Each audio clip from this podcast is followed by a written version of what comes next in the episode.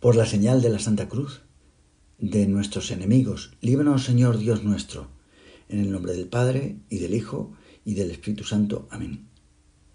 Señor mío y Dios mío, creo firmemente que estás aquí, que me ves, que me oyes. Te adoro con profunda reverencia. Te pido perdón de mis pecados y gracia para hacer con fruto este rato de oración. Madre mía Inmaculada, San José, mi Padre y Señor, Ángel de mi guarda, interceded por mí. Como es lógico, los que estamos aquí queremos hacer progresos en nuestra vida espiritual. Que este curso de retiro sea muy positivo. Que todo salga lo mejor posible. Que haya fruto. Pero los resultados que uno tenga en los avances espirituales no pueden hacernos olvidar que en primer lugar no estás tú, sino está la búsqueda de Dios, no nuestra realización personal. Si el éxito en la vida interior, en tu propia vida espiritual, se diese como parte de la realización de tu proyecto, de tu ego, el batacazo sería grande. Ninguna parcela de nuestra vida debe estar por encima de él y menos en el, terreno espiritual. Porque el triunfo interior debe ser una fuente para acercarnos más a Dios. Sin Él no podemos nada. Y menos en las batallas espirituales. Uno se plantea luchar, conseguir, avanzar. Quizás los más inútiles han sido los más santos.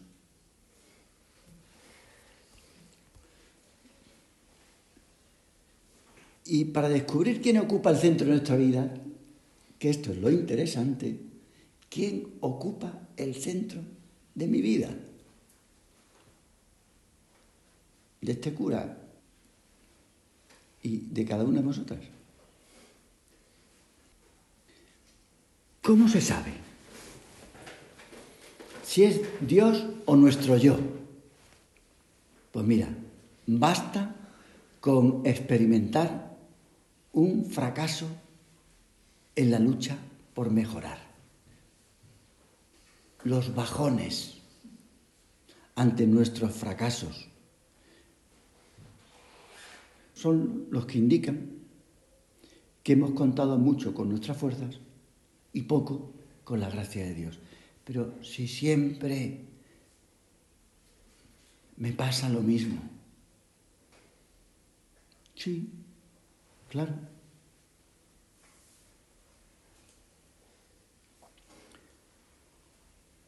Hemos contado mucho con nuestras fuerzas y poco con la gracia de Dios. Y por eso se nos hace difícil asimilar la propia humillación. Si vosotros me preguntarais, ¿usted ha sido humillado muchas veces? Hombre, no solo humillado. ¿Dónde, yo pensando anoche cuando preparaba esto, ¿en qué sitio me han tenido más en cuenta o he sido más querido, más comprendido. Yo pensando en mi vida, tú puedes pensar en la tuya.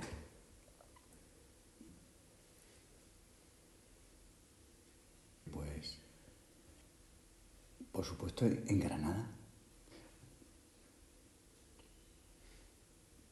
¿Y en qué sitio he sido más humillado, más incomprendido? En Granada. Le dijo una vez el Señor en su oración a San Juan de Dios, el patrono de Granada. 8 de marzo es su festividad, como nosotros sabemos. Una de Murcia, que ha nacido en esa fecha, no podía acabar en otro sitio. El día de San Juan de Dios. Juan Joao, se llamaba Joao, porque no era granaíno, sino portugués. Granada será tu cruz y tu luz. Y yo pensaba ayer en el Papa, ¿te imaginas tú que llama por teléfono, como suele hacer? Una del Colegio Mayor le ha escrito una carta al Papa y me la enseñó. Y yo no cambié nada porque me pareció estupendamente todo, la verdad. Pero dígame algo. Y solo le dije una cosa. Pues mira, pon tu teléfono porque seguramente te llama. Porque es que lo hace habitualmente. ¿En serio? Sí, sí, ponlo, ponlo. ¿Os imagináis la satisfacción que da que llama al colegio mayor y, y la que está en portería dice, ¿quién es? Soy Francisco. ¿Cómo? Dice, "Mm, sí, que se ponga María. ¿Te imaginas la alegría que hubieras tenido tú? Nerviosa, agradecida. Pero también puede uno tener otra reacción, ¿verdad? Llama al colegio mayor del Papa, pues está María, no sé dónde estudia, en Harry, o en- dice, oye, te llama Francisco. Dice, pues mira, dile que, que ahora mismo no puedo, que es que estoy terminando de estudiar este tema y si puede llamar más tarde, yo sobre las dos. ¿Qué haría el Papa? Mira, yo pienso llamar sobre las dos. Y llama sobre las dos. Oye, ¿qué, qué, es el Papa? Sí, sí, ya, ya lo sé, ya lo sé. Pero me iba a ir de tapas ahora eh, porque no voy a comer en el colegio mayor. Dile que yo lo llamo. Mire, santidad, que me ha dicho la vicedecana que de su teléfono que él, él lo llama, cuando, porque ahora mismo no está disponible, no, no se puede poner, tiene una cosa urgente, irse de tapas. ¿Tú qué piensas que haría el Papa? Pues lo mismo que hace nuestro Señor, llamar de nuevo, la tercera vez, en la merienda te llama Francisco. Entonces, pues, qué hombre más pesado. Otra vez. Le he dicho que yo la llamaba. ¿No piensas que se sentiría fracasado? Pero sabiendo quién es, llama a una persona y pasa. Bueno, pues ¿Cuántas veces le pasa eso a nuestro Señor? Humillaciones habrá tenido en su vida cantidad. ¿Y usted ha tenido humillaciones? ¿Y dónde ha disfrutado más? Y hombre, pues entre vosotras. En el mejor sitio donde ha estado en estos casi, no sé, bastantes años, desde el año 82 en el Colegio Mayor del Sahara. Eso es indudable. ¿Y dónde ha tenido más humillaciones? Pues en el Colegio Mayor al Sahara. ¿Sí? Es que a veces somos unos idealistas. Porque eh, hay gente que se pone muy contenta cuando lo llama al Papa. Pero otras le decimos que no. Y si a Dios se le dice que no, no te digo ya a un hombrecillo o a una como tú. Si ¿esta quién es? Humillaciones vas a tener. Te lo vas a pasar muy bien en tu vida matrimonial, en tu vida profesional, en tu casa, pero también vas a sufrir humillaciones. Y en tu vida espiritual. Y hay que asimilar la humillación, hay que asimilarla. Si ya es penoso que las cosas buenas de la vida nos oculten a Dios, que no vemos a Dios por ningún lado, hay que ser duros. Pues todavía es más absurdo que lo que nos separe de Dios sea la religiosidad.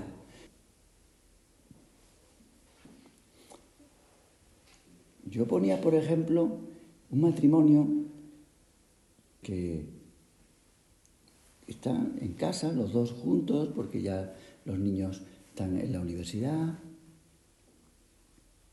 y el marido se dirige a la mujer y le hace una pregunta, y ella dice, déjame ya, ¿no es que estoy preparando una charla de comunicación en el matrimonio? ¿Cómo? Estas cosas se dan en la vida espiritual. Cuando nosotros nos empeñamos en seguir al Señor y tenemos confianza en Él, es lo más peligroso, porque a lo mejor podemos despreciar a los demás. Y decirle a Dios, oye, cállate, que estoy leyendo una novelilla espiritual, eh, que me gusta. Sí, sí, pero el Señor intentando comunicarse contigo en el curso de retiro, resulta que tú, hablando de Dios con otra, dice, pero, oye, que tenemos ahora que hablar con el Señor, que se espere. ¿Tú ves que estoy hablando de Dios con esta? Es absurdo. Señor, no te sientes fracasado no por las personas malas, sino por los que pretendidamente queremos ser santos. Incluso la teología, la ciencia de Dios. Pero entonces los teólogos tienen que ser santos. A lo mejor son los que tienen más dificultades. Porque como tienen confianza y donde hay confianza da asco, ¿dónde te portas tú con más confianza?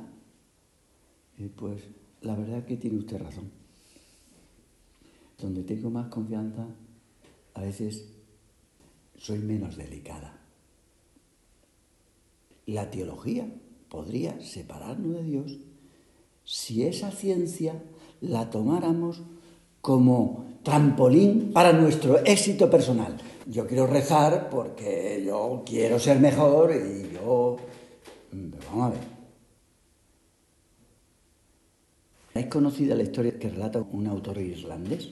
de un diablo inexperto, que un diablo que, no, que empieza su labor de diablo, se inicia con un trabajo tentando a un ser humano, pero ese diablo novato fracasa en su intento. Tanto es así que el hombre, ese que al que tentaba, tiene una conversión espiritual. El diablillo, el diablo adolescente, tiene un bajón y escribe una carta lacrimógena a su experimentado tío, un diablo ya que ha llevado a gente al infierno, pero cantidad. Entonces le cuenta la historia. el primero que yo he tentado, resulta que se ha convertido. Y su tío le anima, como es lógico, diciéndole, no te preocupes, no te preocupes. Esto tiene arreglo. Ahora que cree en Dios, intenta que se haga una idea falsa de Dios. Nosotros creemos en Dios. ¿Cuánta gente he conocido yo entregada a Dios que tiene una falsa idea de Dios? Pero muchas, muchas. Que lo último que viven es la caridad. A eso sí. A rajatabla un horario, a rajatabla unas costumbres, todo a rajatabla. Menos una cosa, la humildad y la caridad. Dice, pero ¿y esto cómo puede ser? Pero curas, monjas, frailes, que se han hecho una idea falsa de Dios y del cristianismo. Y quizás hay personas que se dicen ateas y son más buenas personas que esas que están entregadas a Dios. ¿Cómo es posible? Es posible, porque se han hecho una idea falsa de Dios. Porque además se creen que haciendo una serie de prácticas, ya con eso han cumplido. Y dejan la oración. ¿Qué les pasa a esas personas? Que en realidad cumplen. Cumple y mienten. Cumplimiento. Hay un cumplimiento. Eso sí, ellas están muy tranquilas. Pero el Señor iba en contra de esos. A los pecadores no. No. Porque su corazón estaba separado de Dios. Y podríamos decir que lo que busca Satanás es que ya que el hombre tiene la palabra de Dios, porque nosotros si algo tenemos es formación, tenemos libros, ahí tenemos el Evangelio, gente que nos predica, que nos da charlas, gente buena a nuestro lado. Pues ya que tenemos la palabra de Dios, a Dios mismo, lo tenemos aquí, pues que uno lea de tal forma que su lectura le impida ver a Dios. Hay gente que dice, pero que no tiene tiempo para Dios, tiene tiempo para las cosas de Dios, pero no tiene tiempo para Dios, para hablar con Dios no. Entonces tiene tiempo y dice, pero ¿qué está haciendo? Pues está haciendo una lectura cultural sobre la palabra de Dios. Pero Dios? Yo qué sé, Dios. Ay, Señor, soy un pecador. ¿Cómo le gustaba a Jesús cuando contaba aquel que se veía muy pecador y ni se atrevía a levantar los ojos al cielo y contaba la historia del otro que decía, de pie, pero que no porque estuviera mala y que le hayan hecho una cicatriz, sino porque se ponía de pie porque miraba a Dios y decía, te doy gracias, Dios mío, porque no soy como los demás. Yo no soy como Lidia, ni soy como María. Yo hago media hora de oración por la mañana, media hora de oración por la tarde, hago la lectura espiritual, ayuno, no meriendo los viernes, como ayer se demostró, y, y tampoco los sábados en cuaresma, el ego inflado.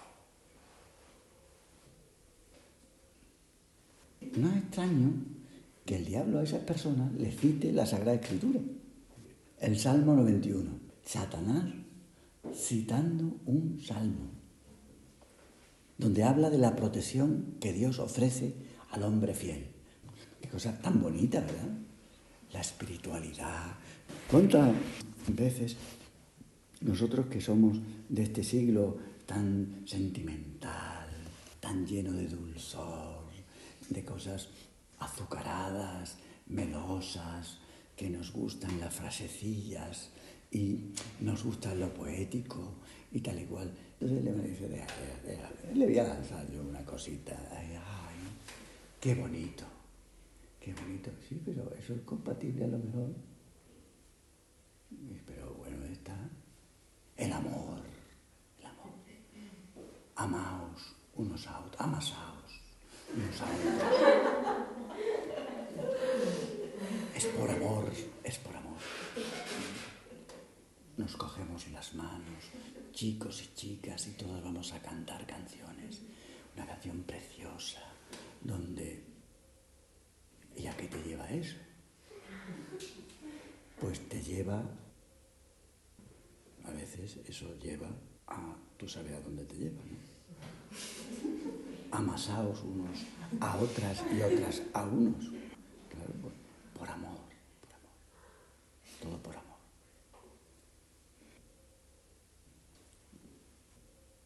Ya que conocen a Dios, que se hagan una idea falsa del amor, al amor, que confundan el amor con, con otras cosas, que también les gusta. Ahora cuando uno no le apetece, me encanta hacer la oración con una musiquilla y que haya un niño a mi lado, si es posible guapo. Bueno, y si no es guapo, por lo menos que sea muy guapo.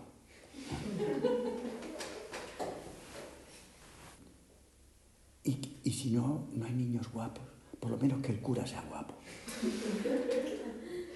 Y joven. Y tenga una voz bonita. Y me hable del amor. Allí, qué bien se hace la oración. Y bueno, y dice, pero yo es que no tengo ganas de rezar.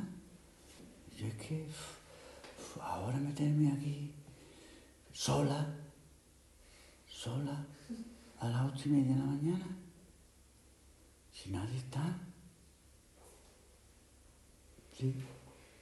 Pero mira, fíjate que, que, claro, ¿tú crees que si yo hago esto, el músculo crece? pues no me cuesta nada rezar. Esto, esto, esto, esto del el ejercicio es fácil. Yo puedo estar aquí media hora y, y esto, qué fácil. Ahora, cuando uno tiene 40 kilos y levanta la pesa, tú has visto, pues se pone es, es, esta vena que parece va a estallar. Intenta, intenta. Es cuando sale el músculo. Claro, con el teléfono móvil ahí dice, sí, estoy haciendo, yo estoy haciendo ejercicio. ¿Tú estás haciendo ejercicio? Si te apetece, si es que te gusta, si es que hay muchiquillas, si hay niños guapos, si hay curas guapos, si hay todo guapo, y, y además hablando de sexo. ¡Oh! ¿Qué es lo que... No, es que me habla de mortificación, que no me apetece. Y me dice que tengo que cambiar. Y no, me, no tengo ganas de rezar. Fin de semana como este, uf, terminado los exámenes. Bueno, pues se nos acaba el tiempo. Ya que conoce a Dios y quiere a Dios, que se haga una idea falsa de Dios. Y si fracasa, que pierda la esperanza. Ah. Bueno, iba a contar una anécdota, pero ya no, ya no, porque se nos ha pasado el tiempo, ya seguiremos. Te doy gracias, Dios mío, por los buenos propósitos, afectos e inspiraciones que me has comunicado en esta meditación. Te pido ayuda para ponerlos por obra. Madre mía Inmaculada, San José, mi Padre y Señor, Ángel de mi guarda, intercedes por mí.